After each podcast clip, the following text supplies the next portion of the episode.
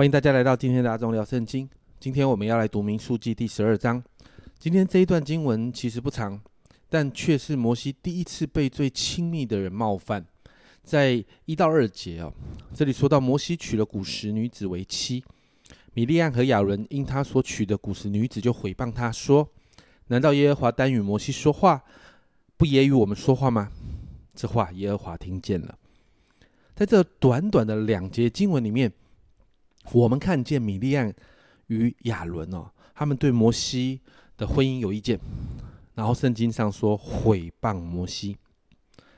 在这个毁谤的言语里面呢，他们两个试图把自己的地位提高到和摩西相同的地位上面，所以他们会说：难道神只跟摩西说话吗？神也跟我们说话啊！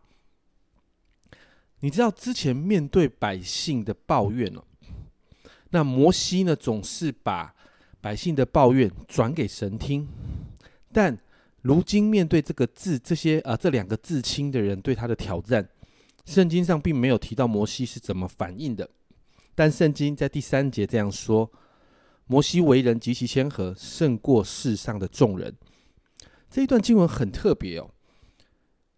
并没有告诉我们摩西怎么对待啊这样子的一个挑战，但却告诉我们摩西平常的为人。而在这个状况里面，看起来摩西摩西好好像居于一个劣势哦。但我们看到神就出手了。第四、第五节，神要摩西、亚伦、米利亚一起到会幕门口，然后很有趣，神就立刻打脸米利亚跟亚伦哦，在六到八节这样说。耶和华说：“你们且听我的话。你们中间若有先知，我耶和华必在异象中向他显现，在梦中与他说话。我的仆人摩西不是这样，他在我家境中的。我要与他面对面说话，乃是明说，不用明语，并且他必借我的形象。你们回谤我的仆人摩西，为何不惧怕呢？你看到这个经文里面很有趣哦。神告诉米利安跟亚伦。”一般来说，先知啊，神都会透过异象异梦对先知说话。诶，可是摩西不一样哦，摩西是可以直接与神面对面的，而且圣经上这样说：神不对摩西隐藏的，神对摩西说话不会用那个谜语啦，那个让人家听不懂的，神直接明说的。神这样评价摩西，他是在我全家境中的。接着在第九节。神就向这两个人发怒，米利安长了大麻风，亚伦开始求摩西来向神求情。最后，我们看到米利安被关在营外七天，等大麻风得医治洁净。而整个以色列百姓也因为这样的事情暂停了所有的行程。其实，你在这段经文里面，你看到一个挑战领袖的状况圣经并没有评价摩西娶了古时女子为妻这件事。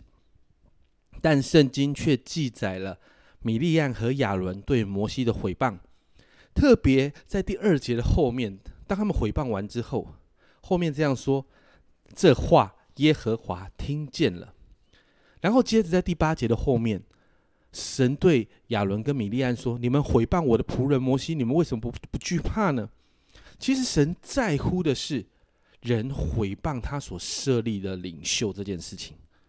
我相信没有一个领袖是完美的，即使在圣经的里面有很多伟大的领袖，圣经也都记载他们的软弱。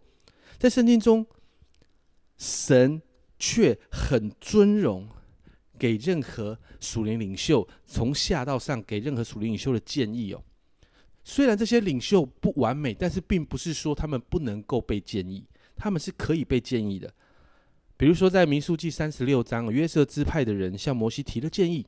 三十六章六节提了这个建议之后，摩西照耶和华的话吩咐以色列人说：“约瑟支派的人说的有理。”家人们，建议跟毁谤不一样。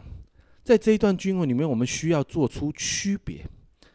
在教会里面，我们会有我们的牧羊领袖，比如说你的教会有小家长、有小组长、有区长，你可能也有侍奉团队的领袖，甚至有我们自己在教会里面的牧长们。